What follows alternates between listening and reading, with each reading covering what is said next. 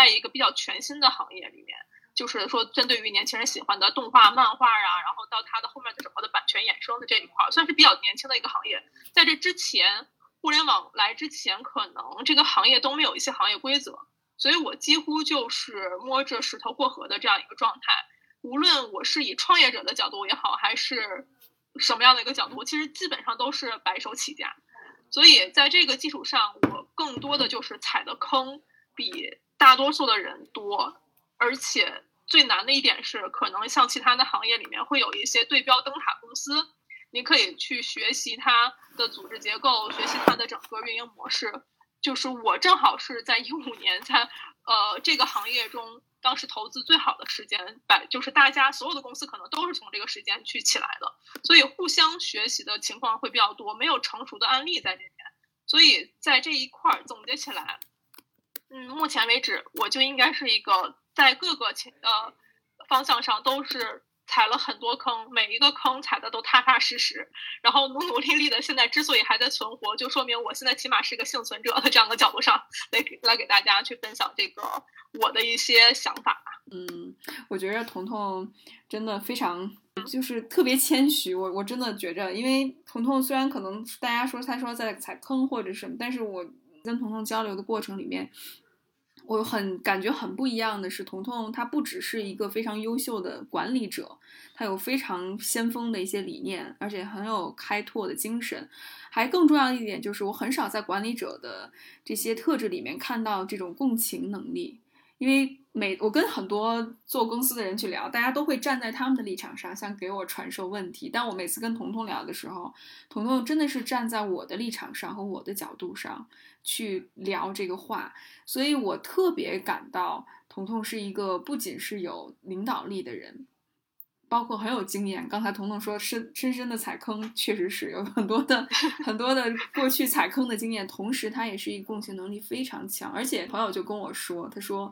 你一定要认识彤彤，说彤彤是一个非常有情怀的领导者，而且他真的不说那些虚的，不画大饼，他是实实际际在干事儿的人。但同时，他有自己一些非常坚定的立场。所以，彤彤，我也特别想通过今天的这个机会，我作为另外一个想听到你分享的，可能我之后会问你一些问题了，但是也欢迎小伙伴们问问自己的问题。那行，我再我先多说一些吧，这样大家也可能掌握到我的节奏，我的。就是可能更熟悉一点的时候才能打开这个话题。就是首先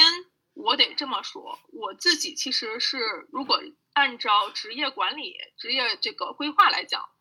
这一块我并不是一个很好的案例或者是一个分享者，因为我从大学毕业之后，我其实只有一年的一个时间是在国外的小团队里工作，然后在这之后我就回国自己创业了。目前公司到现在其实也就是一个四十人以内的这样的一个公司。说可能对于一些大公司的整个层级管理，或者是一些成熟路径的这个升迁，我的经验甚至可能没有大家的多。但我什么经验多呢？确实是人与人的沟通会比较多，因为我自己在创业的这个阶段里，这几年里，其实不断的在替换不同的身份。有一句话说的特别好，就有的时候，这是我经常会引用的一句话，就屁股决定脑袋这件事儿。就是这句话虽然就是话糙理不糙啊。就是当你坐在这个位置的时候，你的脑子会自动的跟着你的这样的一个身份去转换。因为我自己是创业者，其实创业者说好听，有的时候大家会觉得好像你是总裁啊，或者是怎么样的这一些事情。但另外一点，其实创业者是你是手底下最大的一个打工的人，所以我经常会把自己半儿劈，就是我会希望我自己对着的是真实的人。管理方式吧，所以这可能也是现在很多我的朋友说，是不是真正限制了我这个团队没有办法迅速的规模化、扩大化的这样原因？这是我现在还在探讨的一个阶段。所以在这个阶段上，我今天跟大家一起分享，可能一些是关于自我认知，然后职场沟通或者一些职场晋升这样相关的一些知识。首先这一点，我可能就自己先夸赞自己一下，我是个确实自我认知能力比较强的人。就是我是一个经常跟自己刨根问题较刨根问底较真儿的人，这块可能甚至是有一点点儿比较脱离和客观的去看吧。就是因为有一个方式，这个可能真的就是职场里头经常说的这种词儿哈。我经常会问，不断的追问自己为什么会去做出来一些选择，或者是当时一瞬间我其实不受控的情绪。我的冲动到底来源自于哪里？就像刚才莫里说，其实我现在整个创业都来自于我的爱好。我从小到大喜欢看漫画，然后我非常坚定的看了十年的漫画之后，我几乎在对这个行业里头，无论是内容还是这个行业的发展和它的商业空间，我在那个在创业之前其实就比较熟悉了。然后在这个基础上，我当时觉得，哦，其实，在呃整个创业的这个黄金时期里头，我又了解到了很多投资的这样的一些呃进展。在那个时间，我选择了创业，然后也很快拿到拿到了几轮融资。到目前为止，几乎我现在回头看来是一个时代赋予的这样的一个价值。但这些价值都建立在我当时能相对比较客观的认知，叫做我的能力在哪里，市场当时能承载多少东西，然后目前我们可能面临的难题是不是能翻越。这些事情都提前去认知好了之后，我才开始去做的这样的一个选择。当然，我觉得很多在对于自我认知的这一块儿，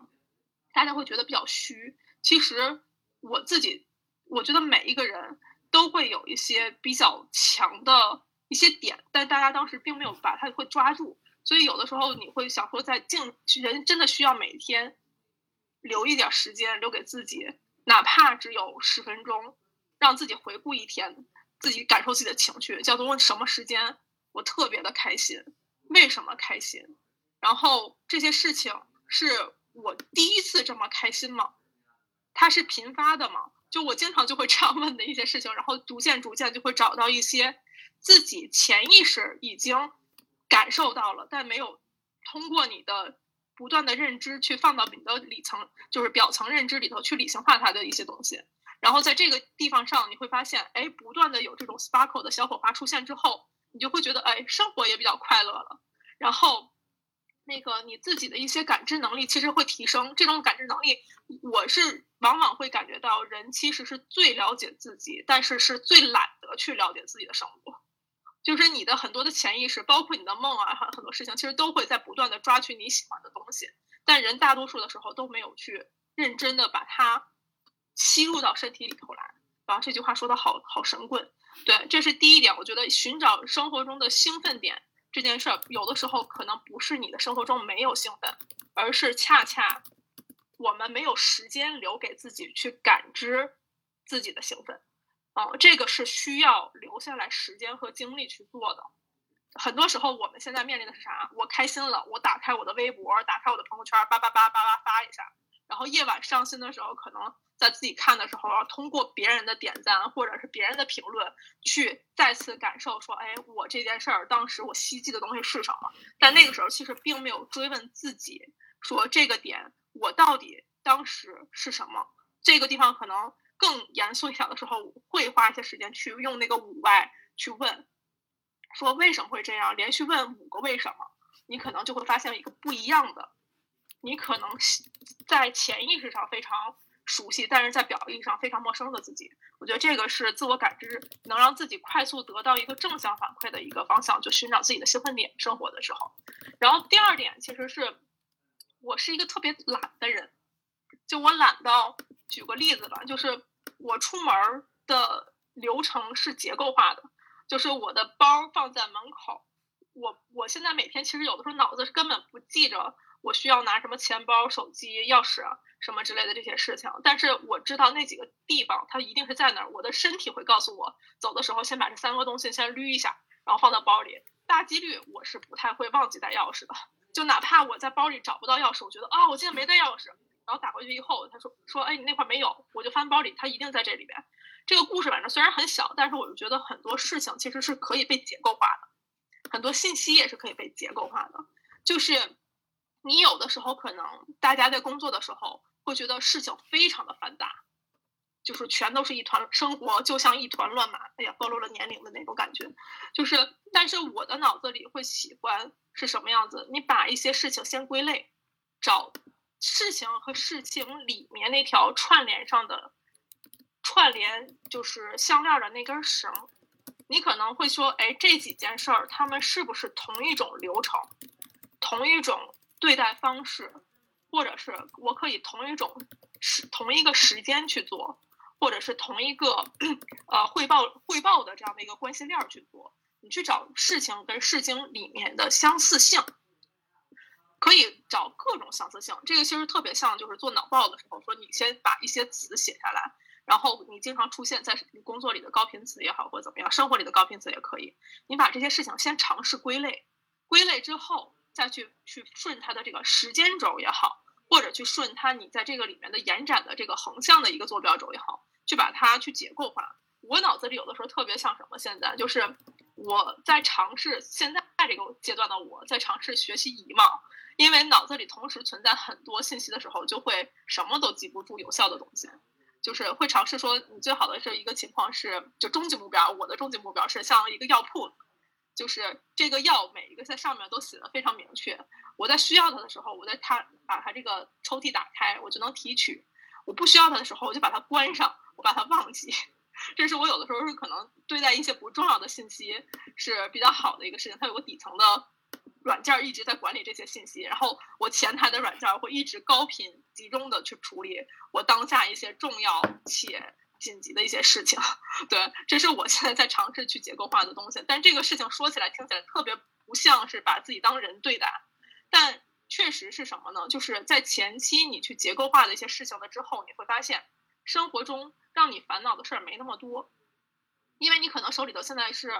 五十件事儿，你结构化了之之后，你会发现，一旦把它归类合并，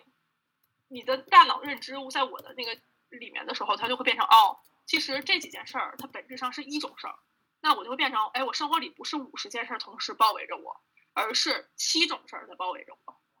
哎，七种事儿包围着我的时候，我就在种类里面就开始会有一些排序，哪些事情会对我。会觉得很重要，哪些事儿其实在这个里面可能不是我的事儿，我揽了揽在了我自己的身上，它就会在种类和种类之间形成一个有效的对比。那在这个情况下的时候，就会相对的去更好的管理你生活自己的节奏。这是我觉得寻找结构的一个一个就是整体上的一个状况。然后它还好处还有些什么呢？就是当你有结构的时候，你就会有横向和纵向两个坐坐标轴。我我看到有的人就是写的说咨询的问题，说可能我想要找一些我自己喜欢的一些副业也好，或者是一些其他的事情。那这个结构其实就跟结合上面一条我说寻找兴奋点的时候，如果你在寻找兴奋点的时候有结构的，你就会一直顺着这个结构往下垂，你会垂到一种什么样一个状况呢？就是渐渐的你会发现，我想要做的事儿，或者是我之前不知道我喜我的兴奋点的事儿。它在后面有一个庞大的知识结构体系支撑着你，这个知识结构一旦出现，你就会发现，就跟淘宝，我们现在都喜欢在上面买东西，但是并没有人会去看这个商家在哪儿。这个商家在哪儿的话，商家从哪儿购买？这个购买这个厂商在哪个地方？那个地方是不是它有它的一个村子，有它的供应链儿？那个供应链是不，假如说是服装产业，它是不是有其他的服装品牌，或者是其他的服装种类？你就可以这样一直顺着顺着顺着它，以后你发现，你虽然只是购买一个东西，但是你会对整个你购买的品类会产生一定的整体的一个兴奋的一个抓取。对，这是我现在对很多事情的一个自我感知的一个提升。当然，这个事情你会发现反馈的是对外的，但是你对内的感知是一个相照应的，是你所有去做的事情感知的逻辑是变得。是一个网状，或者是一个一提起来，它是一个可以被收收复住的，在一个包裹里的东西，而不是你会发现提一个再提一个，再提一个再提一个，这样的时间管理就会比较有效，你的精力管理也会比较有效。这是对外，如果对内的管理的话，其实也是一样的。你可能会说自己的情绪也好，或者是自己的一些呃，就是面临的问题，如果能找到这样。根据情绪和你的，嗯，其实就是情绪去分类，我觉得是最好的一件事儿。去感知你的整个结构，那你渐渐的就会发现你自己有什么东西是喜好的，你什么东西是不喜欢的。对我觉得人其实很多时候不喜欢的事儿，大家也没有感知，大家都觉得是麻木的。就是麻木里面也有你其实极其不喜欢的这个事儿，一做你就会发现你有情绪的东西，那个对你的生活，我觉得是要。是非常有意义的，要不然就是你明明应该去攻克的东西你在逃避，要不然就是这个事情就是你怎么都不想碰触的，你心里会很大很大负担，会现在要治会拉慢你的生活节奏的东西。我觉得这个几个事情都会需要去自我感知的。然后另外一点就是，一尝试着去找灯塔和目标。对，在自我感知的时候，就是因为这就其实跟开公司是一样的，在刚开始我说，就我开公司的时候没有灯塔和目标，就真的非常非常难，因为你的选择太多了。就是你现在可能最容易去问到的东西，就是那现在如果你没有一个想要变成更好的自己，你在生活里面，你觉得谁是你现在觉得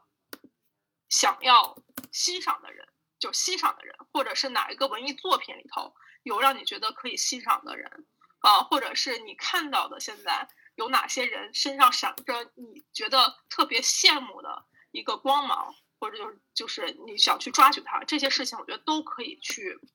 去挖掘。像最近很多我身边的人，大家都说我特别喜欢罗翔老师，那罗翔老师到底吸引这些人是什么呢？然后前一段时间说我的青铜时代那个节目对他的采访。提出来一个非常强的一个，咦，长乐同学，是你是喜欢长乐同学那部漫画吗？突然跑题了，就是说，那你喜欢这个就是罗翔老师，那个那罗翔老师在青青铜时代那里面，就是他提出了一个非常高频的一个词叫自省，就是他的自省能力，在无论他是有现在已经被流量捧到这么高的一个地位，他还能保持一个非常客观、兴奋的理智，知道说这个事情我可能在。现当下只是时代造就的，但是我真正的自己是什么？我觉得大家的时候可能都会羡慕拥有这样的一个品质。那这个事情你就知道，其实你在潜意识里你已经给自己寻找出来一个你想要进步的方向了。对，这也是我觉得一些好的访谈其实特别特别棒的一个原因。当然，这个青铜时代这一集，我觉得大家可以去看一看，那个确实身边的很多很多的人都引起了共鸣。对，这是在自我感知这一块的。现在这一块，我的语速和我的这个分享的这个方向，大家有什么可以交流的地方？我可以在后面稍微点，就是改进一下。对，好，呃，非常感谢彤彤这一部分的分享，我记了很多的笔记。那小伙伴们，如果在这个里面有任何的问题，或者是对彤彤讲的某一些部分不明晰的，呃，大家都可以提一下，然后我觉得语速是非常 OK 的，我不知道其他小伙伴们感觉怎么样，因为我特别喜欢这种强干货输出，一二三四五，这是我们处女座的特质。对 我就是自己按照觉得自己讲的可明白了，但我也不知道啊。啊，有没有小伙伴想提问的，在这个过程里面，或者是有希望给彤彤一些小小的建议，都 OK，大家不用客气，嗯。当然，我们这些小伙伴们一开始会比较比较害羞，所以需要需要 热热场。然后啊，没关系，嗯，对。然后如果没有的话，我们就继续。大家如果需要有任何建议和意见的话，可以在聊天里面随时和彤彤或者随时和我互动。我会之后把一些要点还有总结下来，然后到时候跟彤彤反馈一下。彤彤你就继续分享吧。嗯，好的。然后刚总结一下刚才的方式，就是我觉得自我追问无外这件事儿，其实可以不不论在职场还是在自我生活中，都留一些时间留给自己去连接，去追一追自己的这样的一个问题。然后自我感知，我自己反正这也不是看书看的，我自己就写过，就是得出来的就是就是你一定要尝试多找找自己兴奋的点，到底是什么东西。就是人真的现在对自己其实很实诚的，就是大多数时间你都是。故意或者是刻意的，觉得我刷手机会比较舒服、舒适，没给自己留那个连接。然后第二，去建、去寻找或者是建立自己的这个一个结构，无论是在人生中还是在工作上。第三，能找寻自己认可的目标，目标这件事儿其实是非常非常省力的。这都是我自己的懒人自我认知法。对，嗯。然后第二部分，嗯，我就讲讲沟通力吧。嗯，怎么讲呢？沟通力其实像刚才 Molly 其实分享了一个，说我大家他我跟他对话的时候，他会觉得我比较有一个共情感，但其实这件事儿我是训练出来的，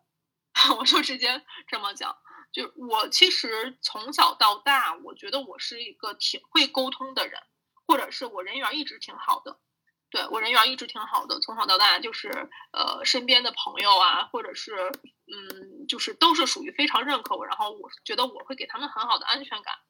然后我自己其实上大学的时候也是学的新闻传媒和心理学相关的这样的一个呃学业的这样的一个专业。呃，为什么我说这个事情是训练起来的？是恰恰好在我的创业阶段。我其实跟我的合伙人当时产生了非常大的分歧。然后其实现在回头看，这些事情都是在不成熟的情况下产生的。对，然后我们当时产生了非常大的分歧，吵到他指着我的鼻子说：“周彤彤，你就是个机器人，你根本不懂人性，你情商极低。”这三句话我永远记得，真的是，就是因为那是我从国外回来以后头一次人指着我的鼻子说话，这是第一点。第二次，第二点是他说这三句话从来以前没有人跟我说过，但是说完之后，我自己其实回家就开始反思，因为那个时候我突然想起了我妈从小到大跟我说的很多东西，就是她说为什么你跟别人说话的时候你都会注意一些事情，为什么跟我说话的时候？你总是刺儿刺儿的，我那次一下就反应过来，我说这种刺儿刺儿的是什么东西？我说是不是在这个我们因因为说这两个对我觉得沟通都有问题的时候的两个人，其实都是我极其信任且就是就非常说是亲密的人吧。因为我有的时候觉得合伙人这个这个状态，其实就是有的时候就跟就跟情侣关系是特别特别像的一个关系。为什么我对他们当时反倒是？他们会指着我的鼻子，或者给我提出来一个大绝大数人都不会跟我说的这样一个问题，然后我就陷入了思考。那个时候就开始基本上把买了市面上所有的 关于沟通力和相关的一些书，什么蔡康永的书啊，或者什么这些书。就是我在想，如果我的内心里其实没有想要伤害人的心，或者是我的逻辑关系上我是非常有自信，觉得我其实是建立起来一套对的。能符合大众利益的，或者是起码我们在这个对话的时候，我一般都是选，就我为我妈妈好，或者是我为了合伙人好，我们才开始产生了这些不愉快的讨论的这样一个起因。那为什么对方是接收不到我的信息呢？或者是就换句话，可能咱们生活中更常见的一些场景就是，我对亲密的人明明是充满爱意的，为什么他为什么他收不到？或者是我在工作上明明我是对这个工作极其负责的。为什么大家不认可我？哦，可能就是这种感觉就非常非常相似。对，然后当时我的觉得第一次特别醍醐灌顶，然后回头现在想想觉得特别傻的一个一个点，就是通过一本书叫做《关键对话》，当时翻翻翻翻翻的时候让找到的。因为我当时里面有有一点叫什么，他们先定义的什么叫做关键对话，就首先你的分歧一定是非常大的。第二点，这个对话对你来讲，对未来也好，或者对你对你的自自身利益非常非常重要。第三，大多数这个对话是在情绪比较不稳定，或者是你难以去去管理对方或者是你自己的情绪下进进行的对话。这个叫关键对话那本书。然后我当时看的一瞬间，他前面几个章节就提到了一件事儿，就提到了一个词儿叫安全感。然后我才反应过来。因为可能在当时，所有我面临的对话也好，或者是平常的平常的一些场景的时候，我自己因为都比较自信，说自己对话的内容会比较正确，我会忽略听的人的感受，我会忽略听的人的感受。这个书里提到的听的人的感受，是叫做他觉得他起码应该在平等的前提下去对话。或者他觉得他在安全舒适的前提下才能形成一个顺畅的对话。然后我先把这块讲完之后，我再说我自自己对这个事情之后的理解。我发确实发现，我当我有极端的自信，或者是哪怕甚至是我不自信的时候，我为了自己占领更多的优势，我会建立一个跟别人不平不平等，或者是让大家不舒适的环境下去进行这个对话。这是在这之前的时候发生的，因为恰恰是这些人都是我在意的人，我反而会觉得你们应该会去理解我吧，我会有这样的一个前提。其实我说我从我的各种行为也好，或者是我的工作的权限，我其实给他的都是非常高的信任度，非常高的自由度。我觉得这种信任感他们应该是能感知到的吧？不，所有的关键对话开始的时候，你都需要重新去构建这个感知。就是，这就是会议室有的时候我觉得重要的一个地方，就是无论你在会议室外，你有什么事情要去去做，你开启这个关键对话的时候，就应该是关起门来，重新从零开始。你要去建立那个大家觉得你我可以放松下来、舒下、舒适下来，然后值得去听你的对话的那个场景。这是我当时对于沟通力整个踩了大坑之后，去对自己的这样一个训练开始的一个原始的点。然后说回沟通力的这个定义吧，我觉得很多人说我沟通力不强，可能导致的原因是或者结果是求而不得，就是我想做一个什么事儿，我说不明白，而得不到想要它的结果。嗯，可能是这样的一个感觉吧。我自己可能就非常一刀切的把这个定义定在这儿了。那其实这个事情就是，首先这个事情我觉得可以分为。到底向谁而求？就这个事情，你要求的东西，你首先自己得去明白，我到底目标是什么？目标是什么？这个其实涉及到一个自我管理为前提的一件事儿。你首先知道我自己对话的点里面最有效的信息、目的和我要去阐述的东西，这个重要信息到底是什么？这个首先先去 check 一下。然后第二点，我向谁而求？我是对上还是对下的这个管理？但其实这里面，我觉得无论是对上管管理还是对下管理，你其实想要达成的是一种合作，就是你求的所有的本质其实都是一种合作。对你向谁而求？你当然你求说的这个人，首先对你你自己要去评判这个人是不是在他的能力圈里，能力圈里。你不能说有的时候经常对话是什么？就是这个话你一说你就知道对方其实是接受不了的，就是他没有这个能力。你可能说你跟呃人事的人抱怨财务的事儿，就举个这个极端的例子啊，这不是一个特别好的例子。那其实这个事情，你即使说你想要沟通力，说想借助他的这个那个什么人脉或者他们的一些私交去做这件事儿，这就不可能出现。啊，你可能在工作里说你本身想要向上司去求的东西，但是你去跟你的平级把一些事情沟通了，或者本身这件事儿你应该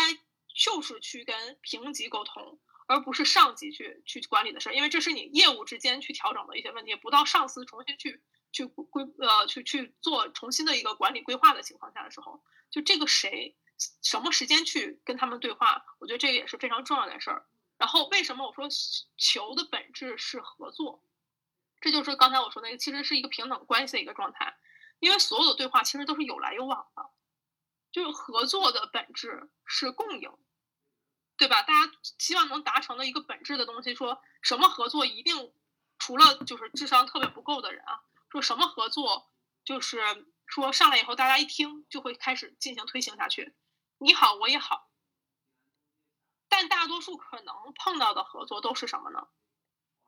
你好，我不太好，但是也不是特别差，我能接受，认亏。哎，那这可能大多数都是对上面对上司的一些事情，就是我能为这个事儿做完以后，对公司挺好的。我暂时不知道我能得到什么东西，这个事情上司可能也觉得哎没问题，肯定推进下去了。那什这个是两两个方式了。那最最佳的就是哎对公司好，对我也好。这个大家大家其实都会属于使劲去推的，然后对公司好，对我觉得还行，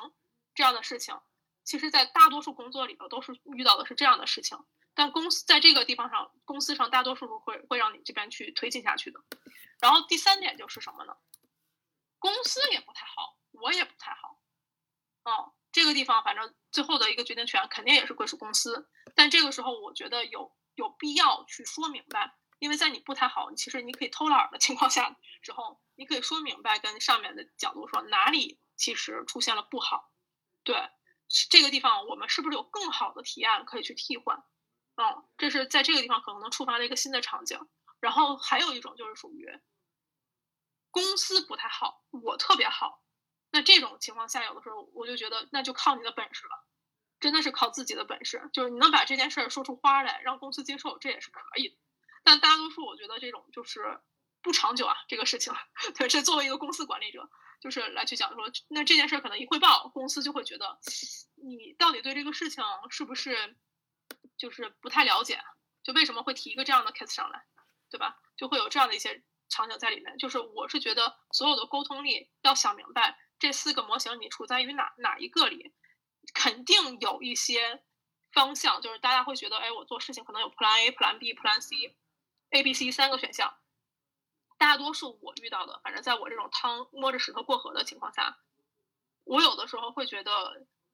很多选项都不在 A、B、C 里。很多老板或者是上司想要的东西，往往是在既有的选项外的一个东西里。它可能是 A、B 混合出现的 D，或者是什么样一个东西。就大家在选的时候，不要在一个既定城市里头跳，而是要跳出来去考虑怎么去对这个事情更加行之有效的一个方式在里面。反正我经常碰到的一些项目就是。下属给我汇报过来两个方案，但是他因为欠缺一些信息，没有办法去构建出来更好的第三个、第四个方案。一般都是这样的时候，或者是这信息其实明明就在他非常近的地方，他没有得到这样的一个去努力去获取到的一个地方，就其实那个地方非常非常明显。当然，这个事情我觉得也是靠自我能力的，但是合作的这个模型大多数都是这样的。我觉得有的时候去谈判的时候也是，就是。你要选择自己是在手上的牌，在沟通力的时候，就是我想我需求的是这个，我现在手里还有三张牌，可以去跟你去做交换，或者是怎么样。当然，很有很很有很多人的沟通力出现的问题是什么呢？就是我要我要的是这个，我手里没有任何牌。哦，这也是经常在生活中碰到的。就是举个不恰当的例子，我要升职，但是我最近也没做出来特别好的嗯项目。呃，我的能力也没有特别好的显著的提升，然后呃，我就是工作，我工作吧，好像就是用心了，但是也没有被同事们或者是我的上司所认可。就是即使有你那个牌没变成你的牌，就你找不到自己支撑的这个东西，你在写邮件提升的时候，可能就觉得很很怎么说，很胆怯。对，这个时候就是你要去找这个牌的这个时候了。对，所以我就是你看，这样刚才一说，你就会发现我的那个填空的空，如果我在上面是有牌的时候，我就可以打出来。上司说：“哎，你最近要跟我提升职，为什么呀？”你说我最近，假如啊，前面说，那我就想说就是升职这个问题，我最近有一些新的能力，是我通过什么什么之前的能力积攒下积攒下来的，这个能力可以辅助我在哪个哪个哪个，你对你现在。之上的项目更加好的一个管理的一个地方使上用处，能给公司带来更大的价值和利益。公司一听，哎，这对我有效啊，对吧？这起码是给我赚钱了，给我省了更多的时间也好，省了更多的资源也好。这件事儿，那公司就说，哦，那在这个地方他一换算，哦，我就觉得对你升职是有价值的。如果不给他这个点来讲，就很难去做。你说，我说那个，或者是换个换个打错的牌，就哎，我在公司待了。呃，待了四年了，我其实也没什么进步，但是我觉得我没有功劳也有苦劳，就公司那种状态一听起来就是，哎呦我的妈呀，就是说，我放了很多的资源下去，这个人也没提升，就是他反倒会出现，就是如果是一个什么创始就非常重要的员工，他说哦，那如果你有个不可替代性，我你这个溢价空间我是愿意给你的，因为你一旦跳槽了，可能给我公司带来的损失比较多。那也可以，你说那就是说我最近的长期的一个事情，可能在在市面上是有什么新的一个价值出现，就公司会去衡量这件事儿。对，那你说你可能也可以打的是感情牌，对吧？但这件事情我觉得都是一个共赢的一个本质上的一个东西，或者说，那你起码说你对公司是有什么好处，都是这样的一个沟通。因为还有一点是什么呢？这个是这个可能讲的比较碎啊，因为刚才有些东西弹出来，我实在不好意思。对，就是这个都是在以自我管理为前提的情况下，你首先对自己的认知和自己手里能拿到的牌有效，然后去无论是对上管理和对下管理，我的本质觉我是觉得在那个管理和对话的那一瞬间，都是把会议室的门关上，去尝试平等对话的那一瞬间。你要构建的是，无论是上司还是你的下属。都会比较放松，他能去畅所欲言，然后你也知道你想要的东西是什么，你们怎么去互换的那个瞬间，这个是我觉得是沟通力的本质。当然，这件事还有一个最前提是什么呢？很多人的问题不是沟通力的问题，他有一个不自知的归因错误，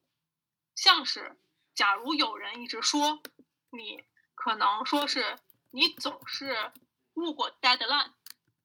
你有些事情总是不靠谱，这个大几率有可能不是沟通问题。虽然它体现在沟大家沟通上，对你可能会有一些就是贬义的一些一些事情，但这件事儿有可能就是贬义的这个这个来源不在于你的沟通力上，或者是像我上，大家说指着我的鼻子说你情商低，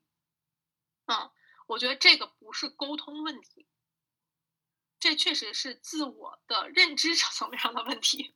对自我认知的层面，因为我如果说我情商低。是因为我并没有形成像我刚才说的那套认知，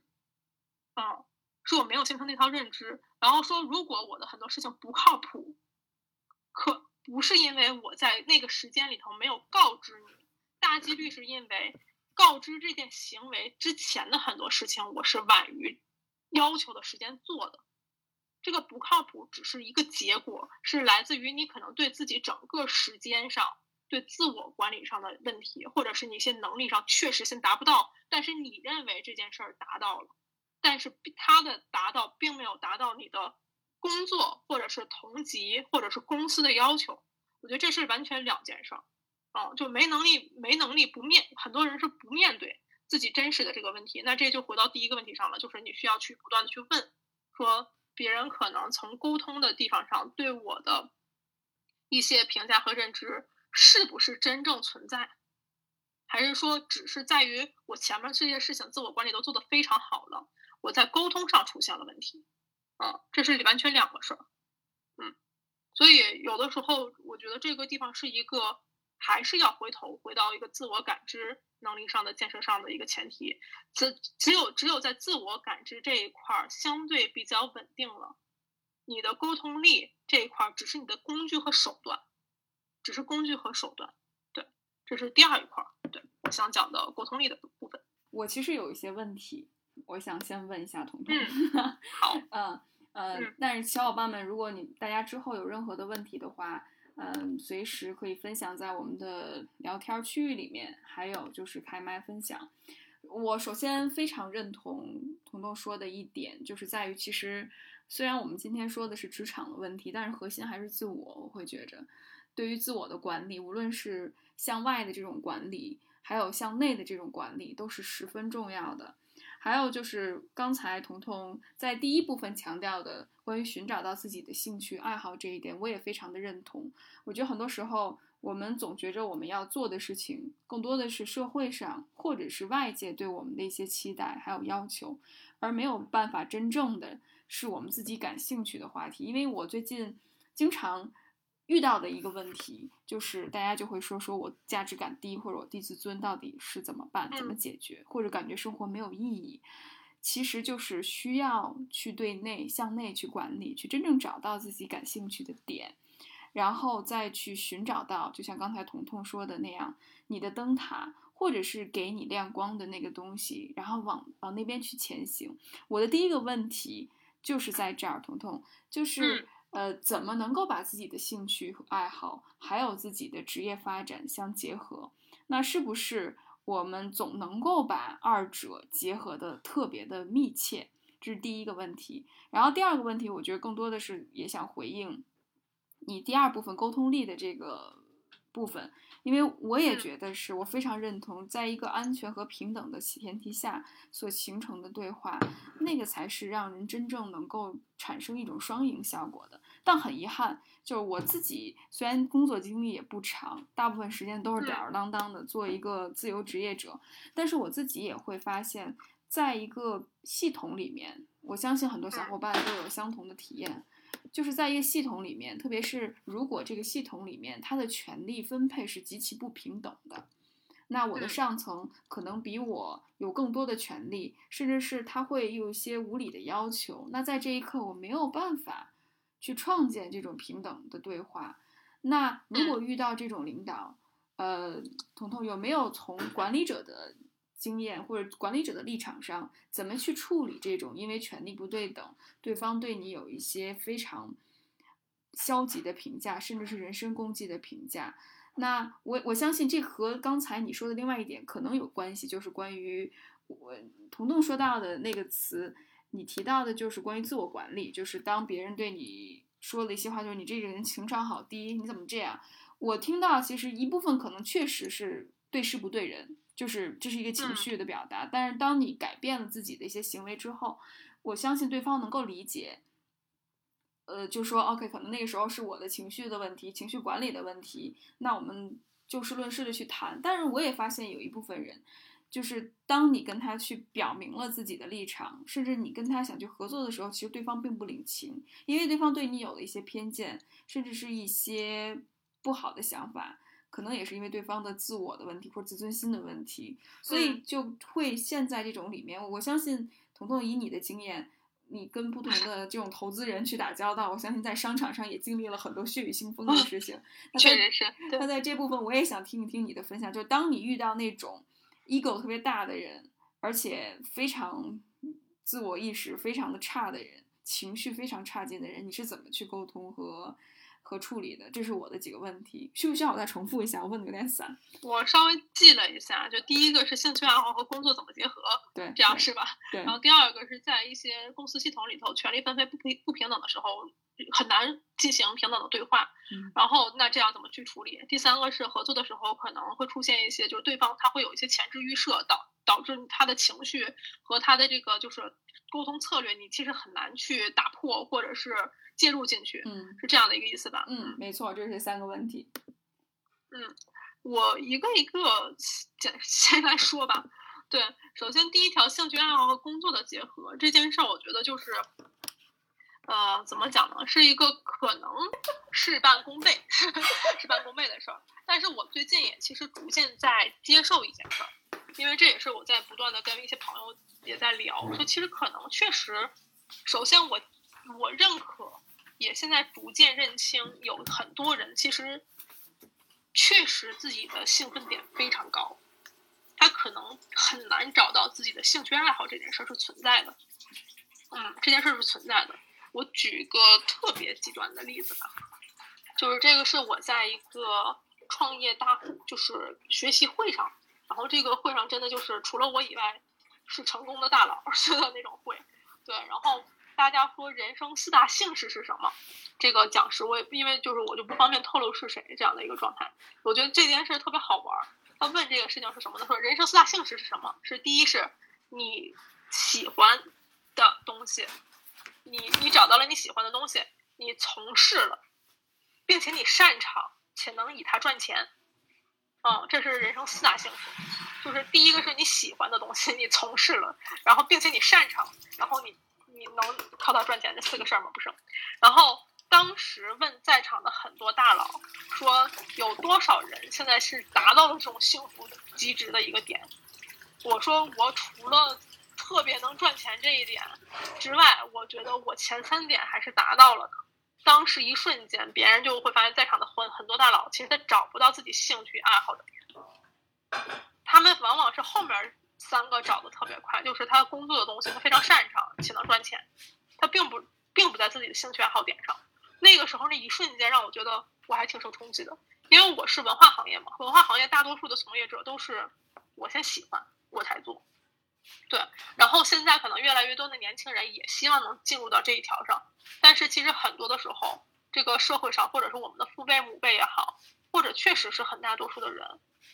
他的兴奋点。只能最后归结到我赚钱了，我赚钱了这一件事儿上。所以这个事情，首先，如果你说你很难找到自己的兴趣的那个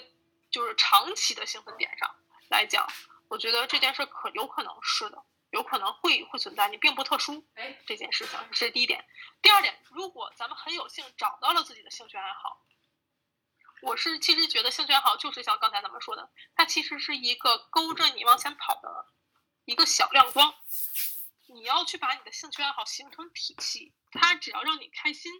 你能从你的情绪上调节你的生活，减轻你的这个就是工作上带来的压力，这已经是很好的跟工作的结合了，这已经是很好的跟工作的结合了。但如果说你想更深入的去跟工作结合的话，你是需要建立那个体系和结构的，啊，因为工作的体系和结构可能跟和你的兴趣爱好的就是。单点的那个东西离得非常非常的远，但是很多时候一旦成型，你往深处挖，它建立那个整个体系是非常快、非常快，很可能就没几下就能找到跟你工作结合的地方。我举个什么样的例子呢？就是假如你现在是一个音乐爱好者，啊，这个事情我不一定能顺得下去啊，我只是顺顺便之间抓得到的。你的工哦，我举个那个例子吧，就是上次也是我跟在朋友的一个电台里我们在聊的时候，说有一个人他的工作是在做呃工程管理，呃生物工程相关的事情，他的工作是，他的兴趣爱好是历史。当时给我提的问题说，就是能不能把我的兴趣爱好和我的这个生物工程这个工作去结合起来？然后我说，那你喜欢历史是喜欢看这个历史书，还是喜欢去看什么东西？他说，我所有历史相关东西我都感兴趣。我就觉得对这个历史时间的这一块特别的觉得有你自己的敏感度。我说，那你可以尝试尝试看看生物工程相关的历史。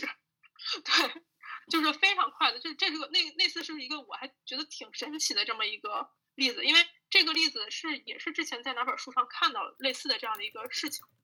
但是那个例子，因为是恰好问遇到问到我这身上，所以我记忆力比较深比较深。然后他说：“哎，那我可以试一试，因为我还从来没想过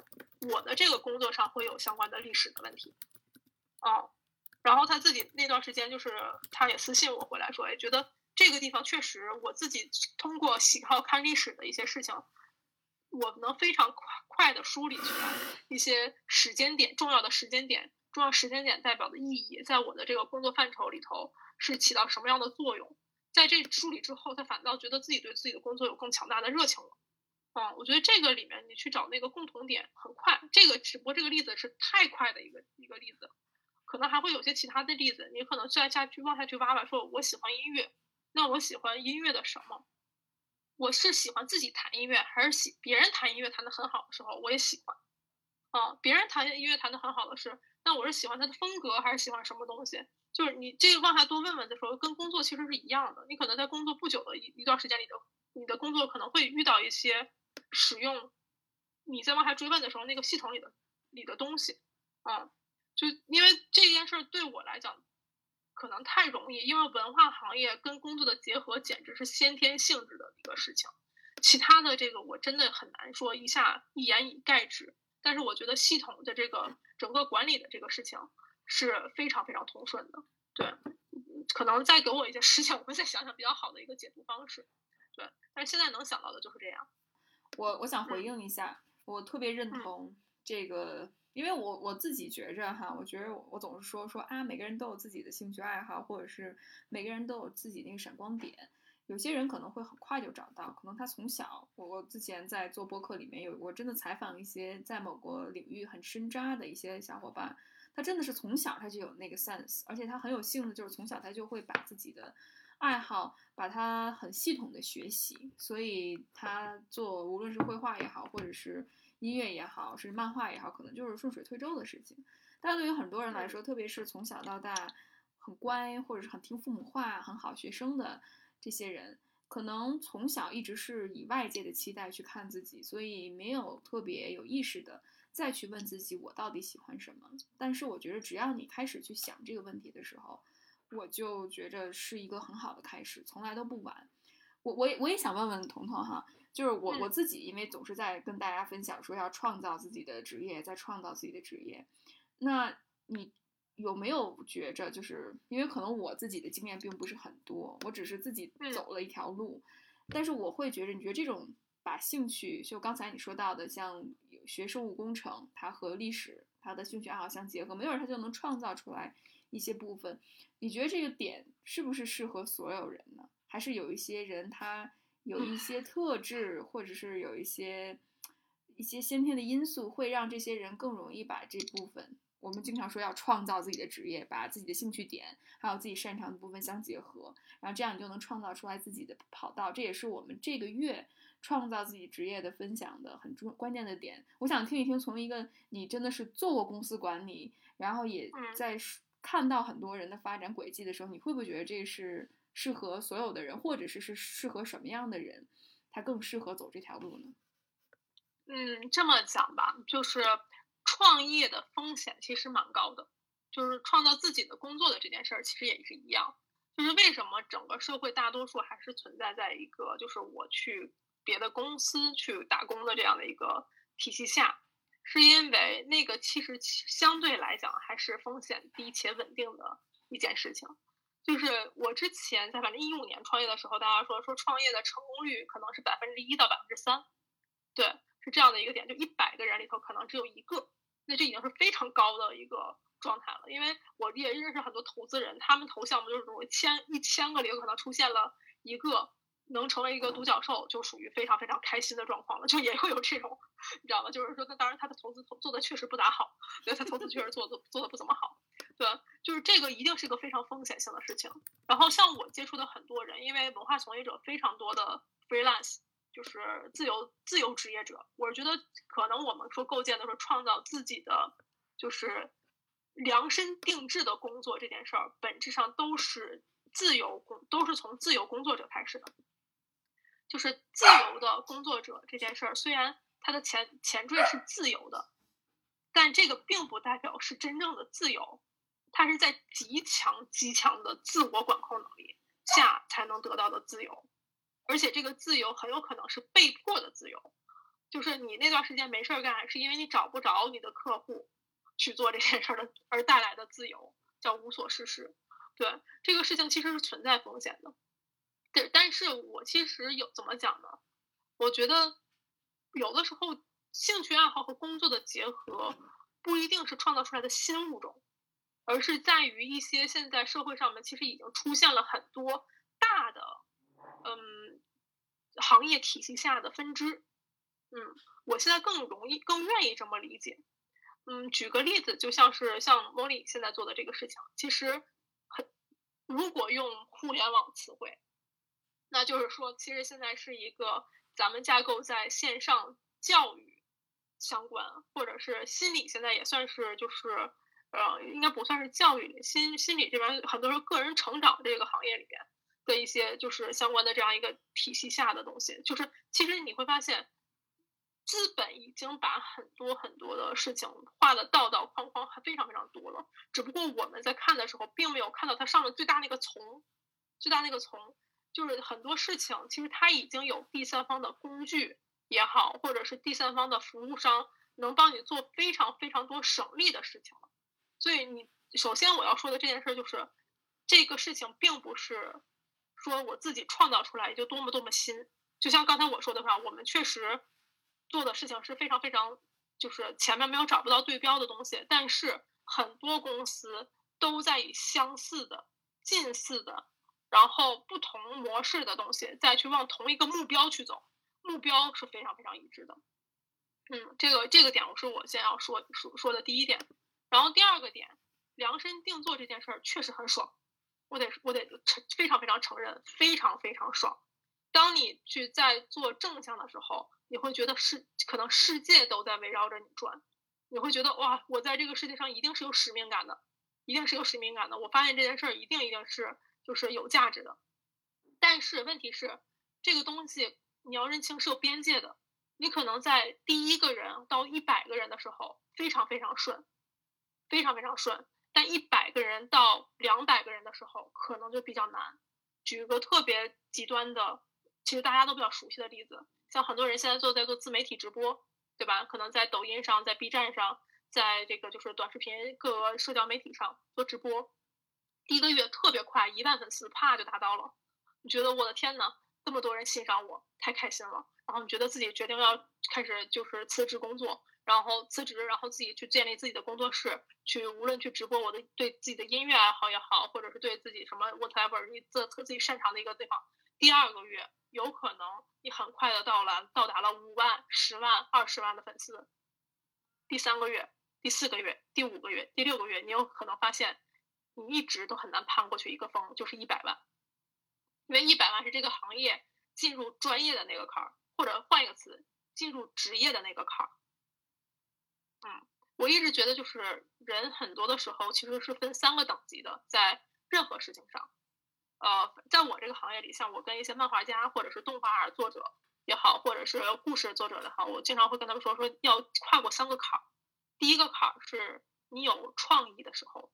有先天优势，有兴趣爱好的时候，你可能想一个 idea 会得到特别多，在你人生中第一次你会发现那么多人聆听你，你会受到影响力。的时候，第二个时间是进入职业化的时候，你要长期的、不断的、持续的顶住压力的在做你觉得你有兴趣爱好且擅长的事儿的时候，你会发现枯燥、雷同、压力，然后别人的模仿、各种挑战，然后你的精力管控，你的小伙伴们。对你好像理解，又好像不理解的若若即若离，然后还有很多这种运营成本身成本带来的一些，就是固固然的磨损，再加上你可能要自己创业的时候，你的财财务压力都开始成为了阻碍你进入职业化的一个事情。那个阶段如果挺过去了，才是真真正正的站住脚了。对，然后才能进入第三个地地方，叫做专业化，就是。专业化和职业化最大的区别就是什么呢？职业化，我们是一直有能做到及格线六十分到八十分的能力；专业化叫做我可以五到八十分到一百分，就是我可以去探峰值，我可以做这个行业里的一个摇旗呐喊的人，我可以做这个行业里头一些嗯去探索新鲜的事情的能力。对，这是第三个阶段的事儿。就好多人会把第一个阶段和第三个阶段去。混淆，会混淆，觉得我第一段时间捂出来的那个东西就是第三个阶段了。对我觉得这个是我现在认知到的三个阶段。嗯，所以如果想要以自己的兴趣爱好和工作结合，是先看看自己第一个阶段，给自己画一条目标线，画一条目标线。我很好的到了以后，到达第二个阶段的时候，我能不能挺过去？如果有很大的压力过来的时候，我能不能挺过去？我要挺多久？很多人其实第二个阶段就失败了。对我现在严格意义上，从公司的层面上来讲，我还在第二个阶段上，我还在第二个阶段上。对，但是可能从个人能力上，或者是我现在签约的一些作者身上，他们现在已经开始进入第三个阶段了。对，这是所以这也是我现在在努力的一个方向。嗯，哇，真的是我回答了我 这个问题，彤彤非常感谢。嗯，我我觉得真的特别棒，因为也刷新了我很多。对于这个事情的认识，因为可能我更多的还是在一个很理论化，包括自己一些非常不成熟的见解上。但是作为一个走在前面的人，我真的觉着从你的叙述里面学到很多。我我我们刚才聊到了兴趣和工作的关系，那之后关于这个沟通力的问题呢，彤彤要不要回应一下？沟通力这块儿，我也是，因为这块儿其实我比较粗暴啊，我可能就直接以我这个。单个人的角度上去提出这个问题，如果大家看到一些书里面或者是一些其他你认可的人，嗯，能就是得到一些其他的一些答案，我这绝对不是唯一或者是什么就是唯一解法，我这只能说是我看到的解法。对，就是先先你这个一定一定重视，就是如果在系统里权力分配不平等的时候，如何平等对话？我觉得那个时候这就跟我刚才说沟通力的时候，你求而不得，就是你。可能对方就是不平等，你那个时候要求平等这件事儿就是一个囚徒困境，就是这个事儿不行，你知道吗？但是这里头很多的时候，我会有一点我觉得非常非常重要，可能不解决问题，但是能帮助你很多。我稍微喝口水，就是老生常谈的四个字儿，叫学会拒绝。就是当你起码保证自己的一些利益。在这个情况下，我有的时候会发现，当下很多人不会拒绝，就是我有的时候非常非常头疼。在早期的时候，我创业的一段时间里，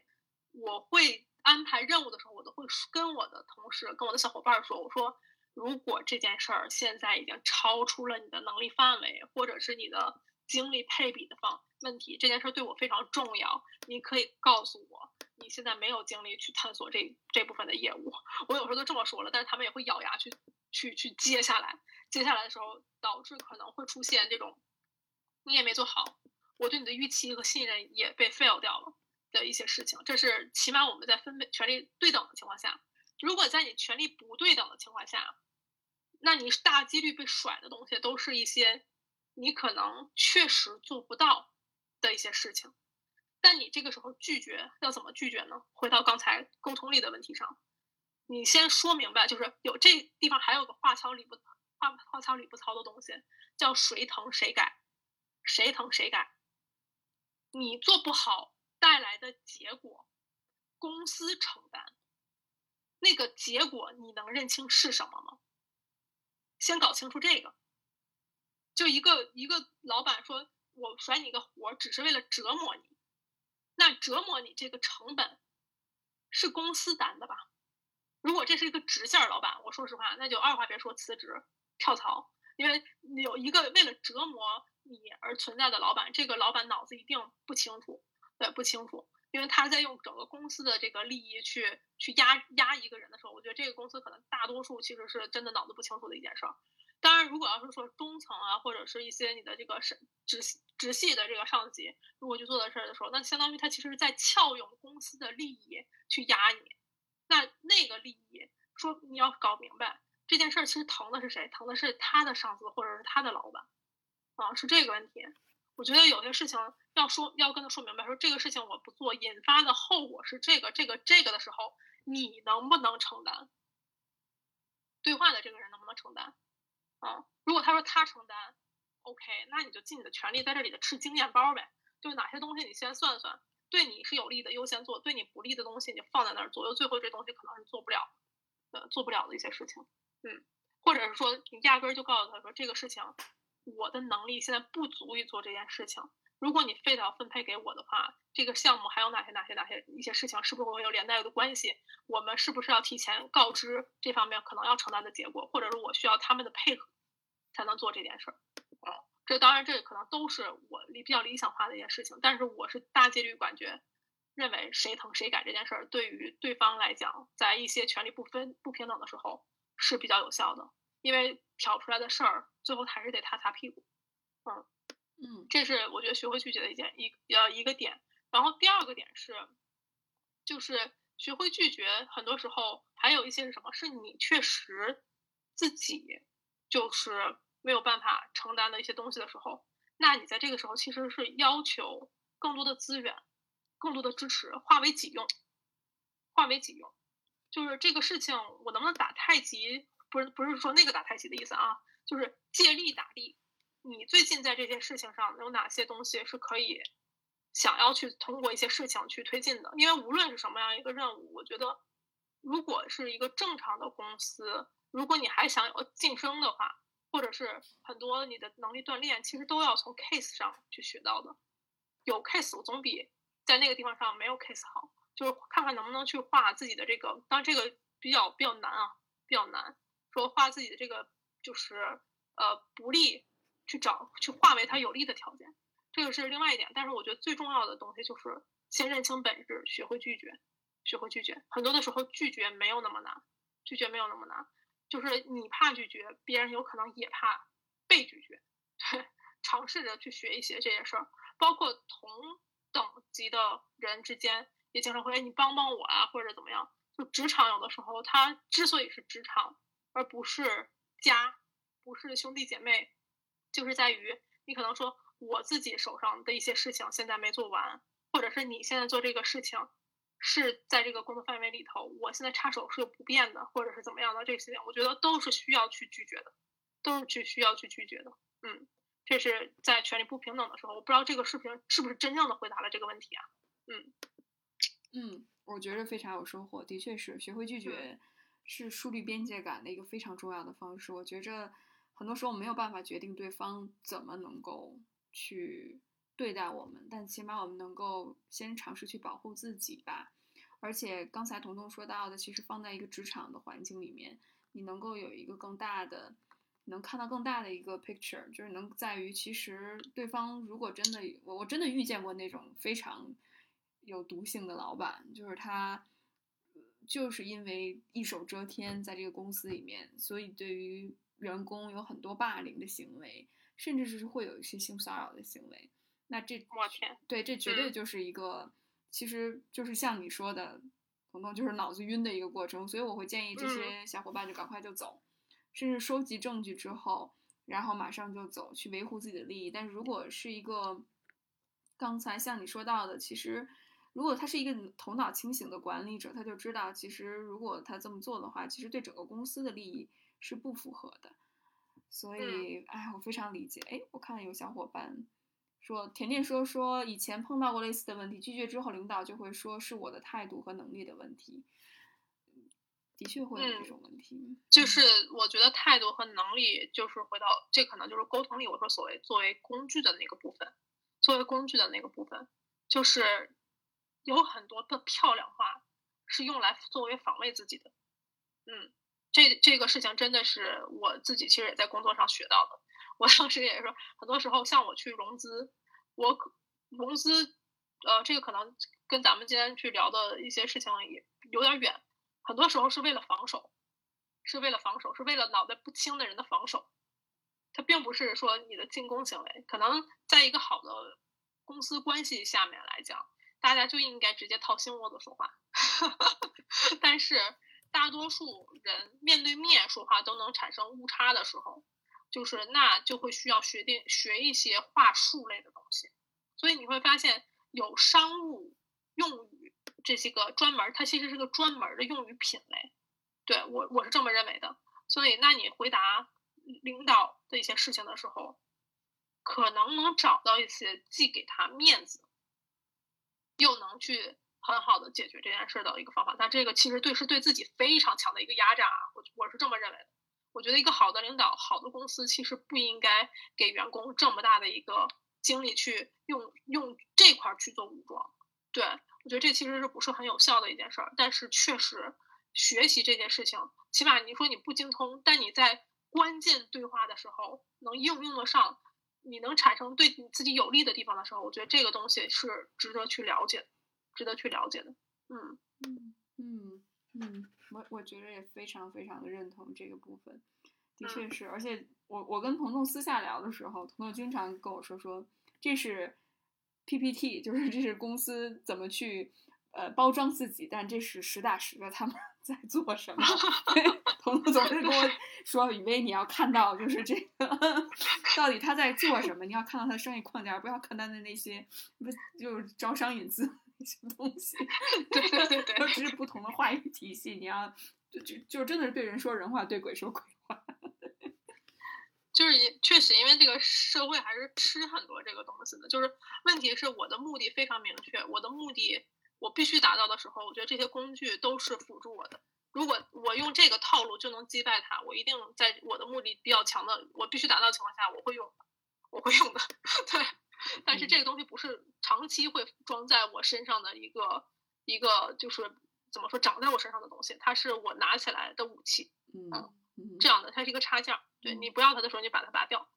对，对 我我最近对于这一点也是非常的感触感同身受，就是我们之前比如说我们做内容的，特别是做这种，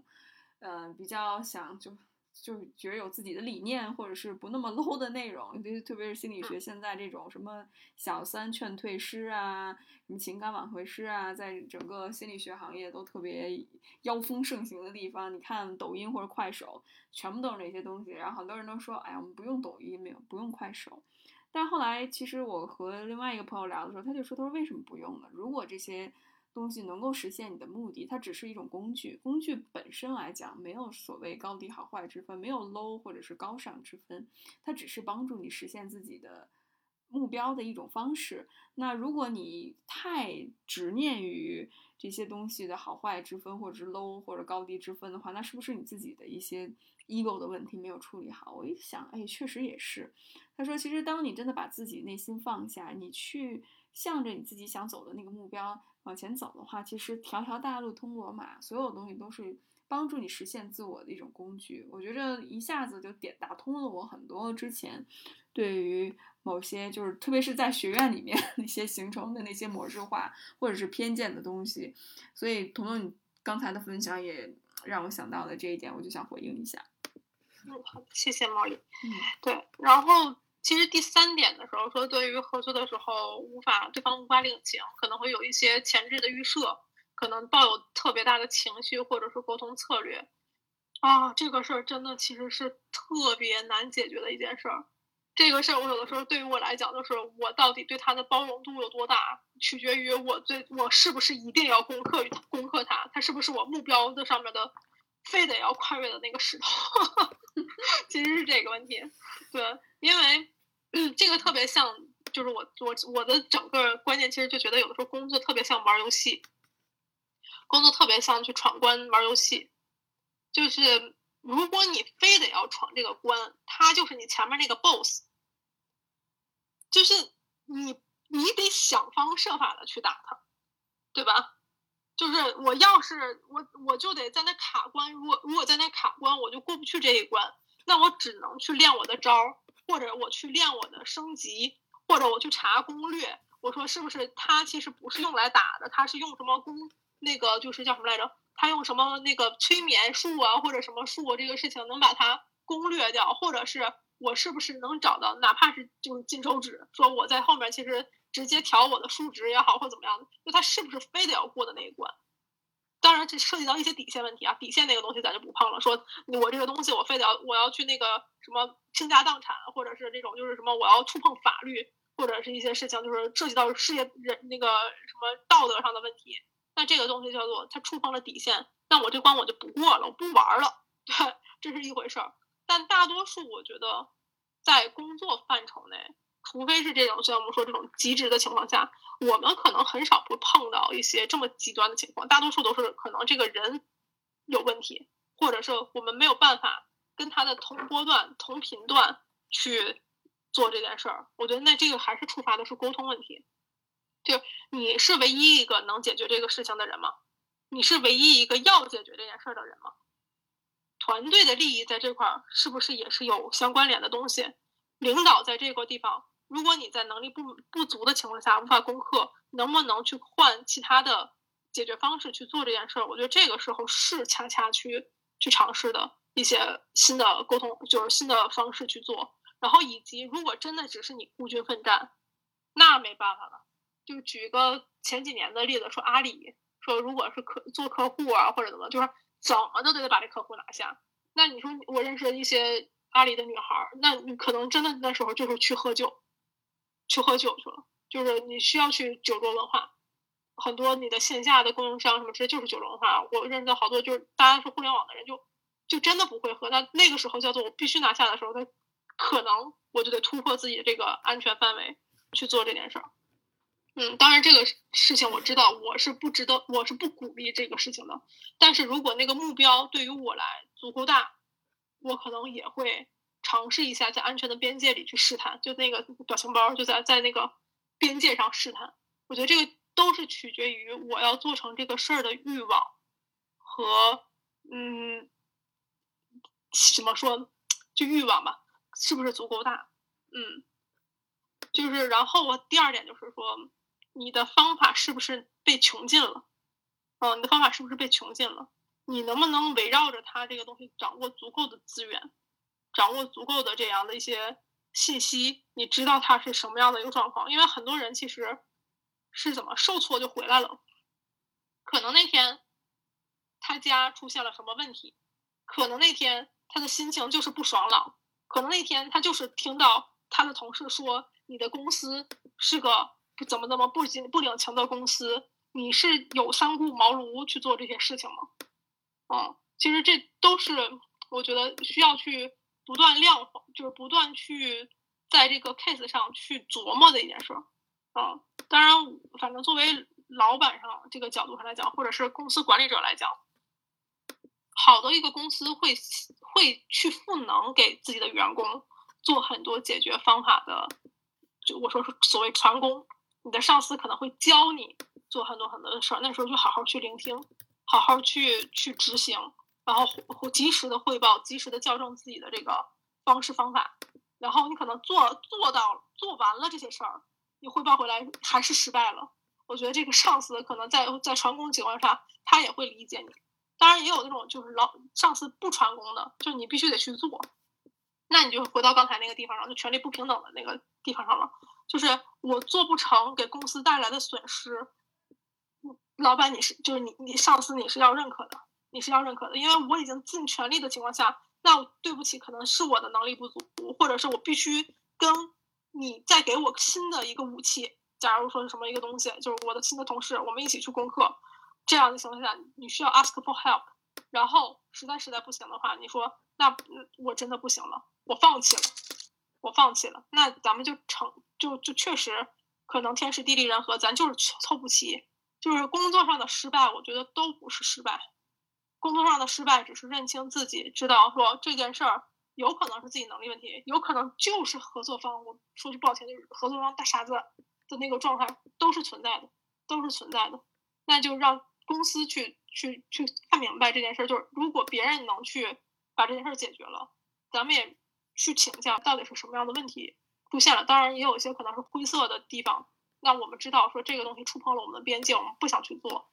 那我们就把它认可为我们确实没有那个能力解决这个问题就好了。对，反正我是这么去去去去去做的这样的整个边界的这样的一个管理和收缩。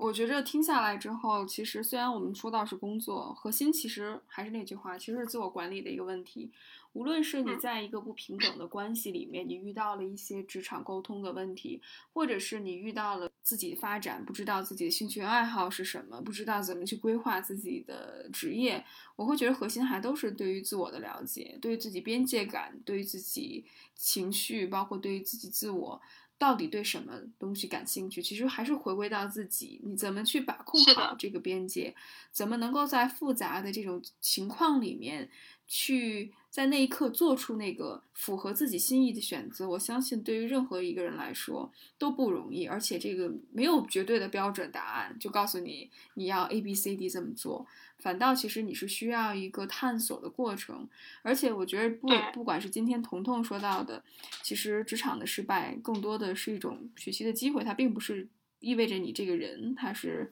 有问题的或者是不值得的。我觉得上次其实这样的分享，就是我们另外的一个嘉宾，他也在分享这个部分。他说到很很很重要的话，也是跟彤彤说的一模一样，就是天时地利人和。所以不要把在职场上的成败去定义自己，去觉得自己可能是一个很糟糕的人。我觉得这可能是很多刚刚进入职场，或者是可能在职场上受挫的人，经常会遇到的一个问题。就其实真的，我觉得职场太复杂了。我最近一直其实跟一些我新加入公司的小伙伴，那天也在聊这件事情，然后说，其实工作的时候很多事情其实分两面的，一部分是要你去成功的，嗯，一部分是要让让你去证伪的，就证明这件事儿是错误的，就你快速的证明了这件事儿是错误的或无法往前通行的，这个事情本身也是有意义的。这个观点特别的棒。呃，但是我觉得很少在，就是管理者是很少愿意承认自己的错误，就基本上大家说犯错了之后都是 OK，你工作能力不行，大家也不会。我觉得能够遇到像彤彤你这样的一个管理者、领导，大家能够平等的对话，能够真的就是。把话说清楚，咱这就是事，就是事情本身。然后我们一起去探索怎么去解决这个问题，能够达到这种高度，能有这种自我觉察能力，我真的觉得是未来一个好的公司和好的管理者必要的一个品质。对，公司其实本身大多数是是追求利益的，是就事论事的。就你即使在这块地方花再多的精力去觉得自己能力不够，去。责备自己，或者是上级，无论花了多长时间去责备自自己，在一个事情没有解决之前，这些事情时间其实都是被浪费的。你你懂我意思吗？就是因为那个事情并没有被解决。嗯，对。当然，在事情解决之后，多花些时间去复盘、去反思自己能力的那个点，这件事儿非常重要。但是在事情进程中，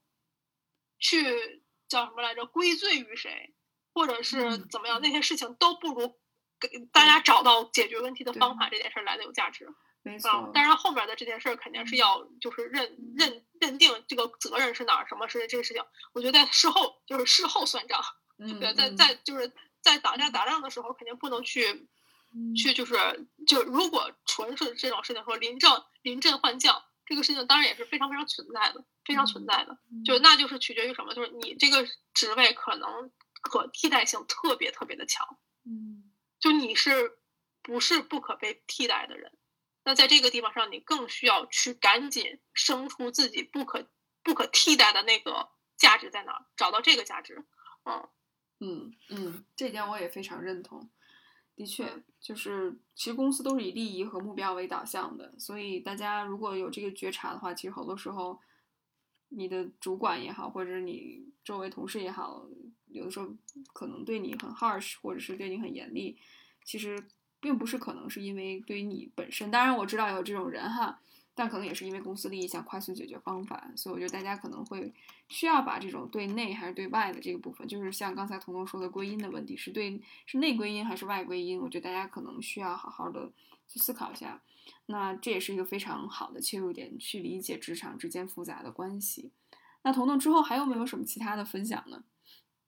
嗯，呃，我最后讲一个地方吧。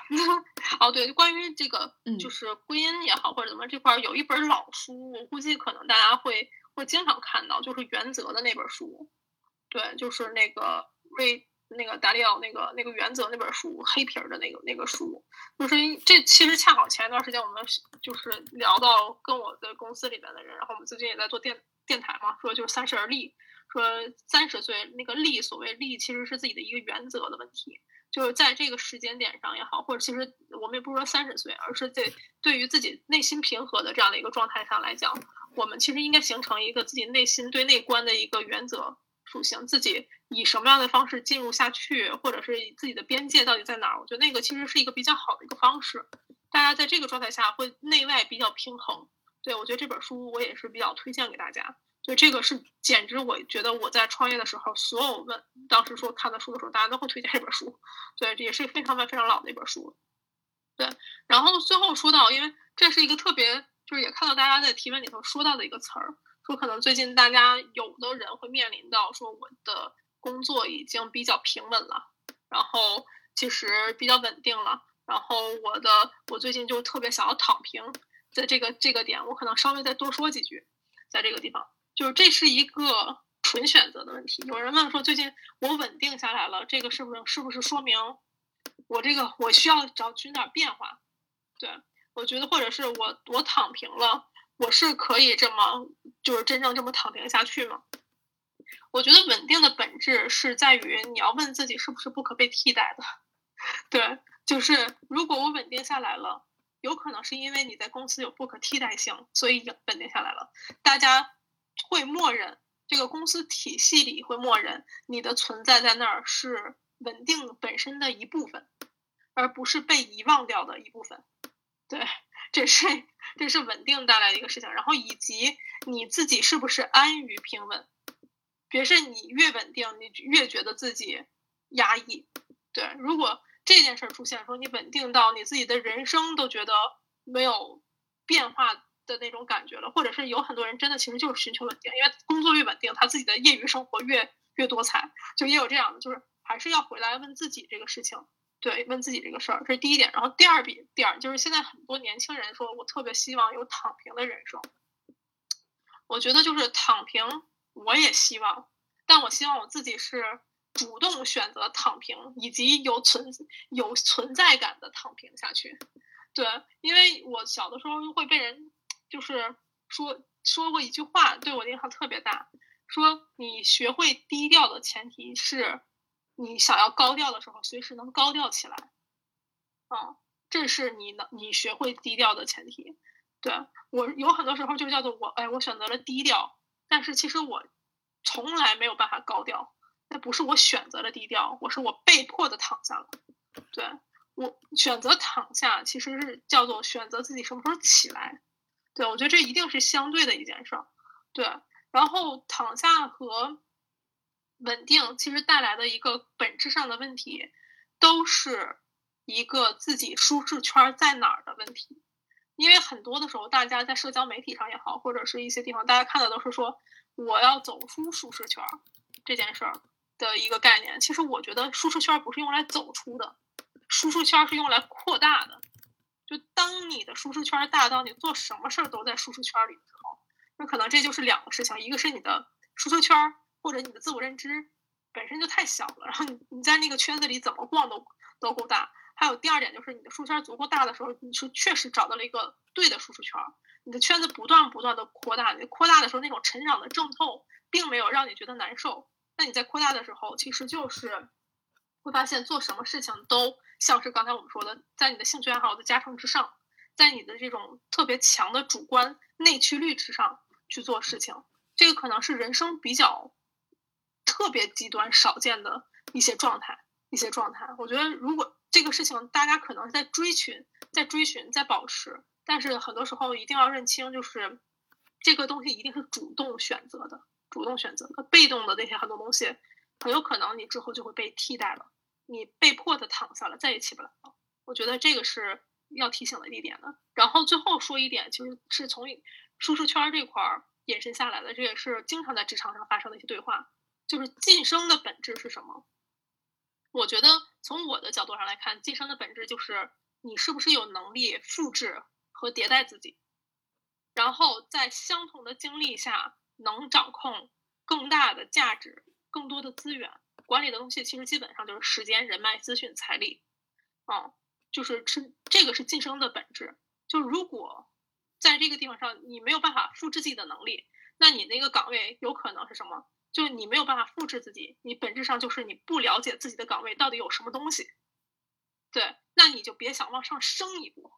因为这个事情是什么？有可能是你找不到能顶你现在位置的人，让你往上走一步，也有可能，也有可能是什么？你现在这一块不能复制，说明你自己这一块都没做好，嗯，这是第一点。然后迭代自己其实就是那个舒适圈的扩大，然后你是不是能在这个同一个时间下去掌控更多的时间？更多的资讯，更多的财力，更多的人脉，这些事情，然后能管理更多的这个事件，这个都是晋升，能不能给在公司体系下范围，你能就是创造的价值？因为这件事儿，我会经常 问自己，是在于什么呢？有的时候你们可能会问，老板到底怎么给自己，怎么给自己发工资？在早期创业的时候，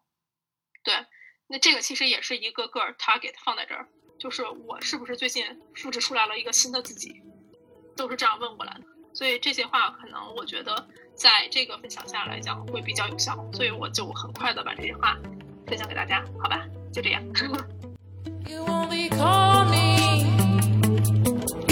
when you need something. I need to be free.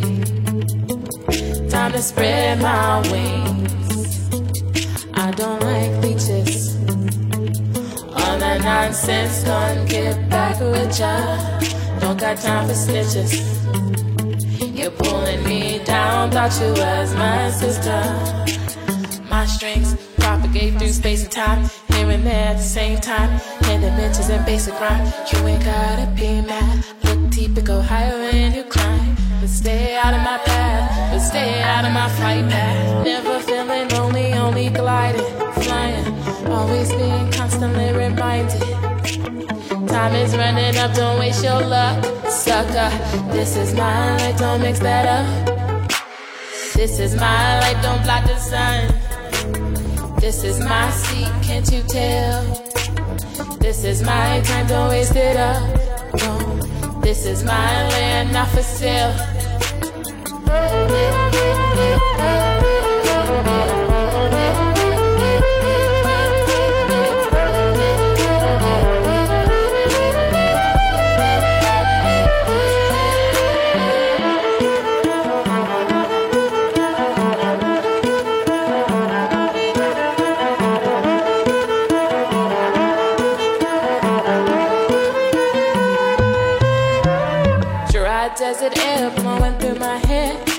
We flow through the square. We don't even care. Dirt roads and bare feet. Tied to memories so sweet. Mesmerized man at my feet. Let's go to the top, just you and me. As the sun hides, the fog takes over. I call it African November. Don't wait for me, summer. Don't wait for me.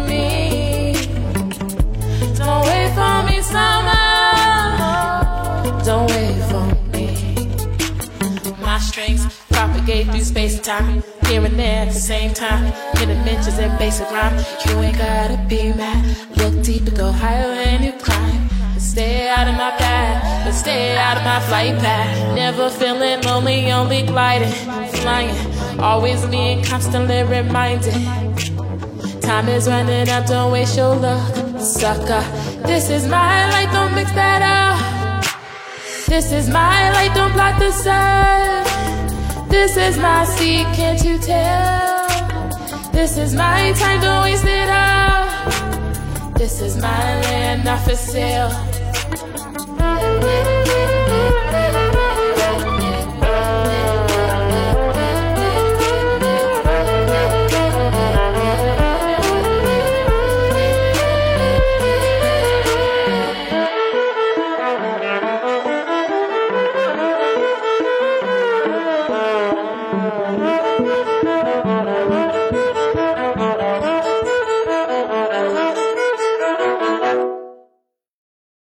Discover new music at listener-powered kexp.org.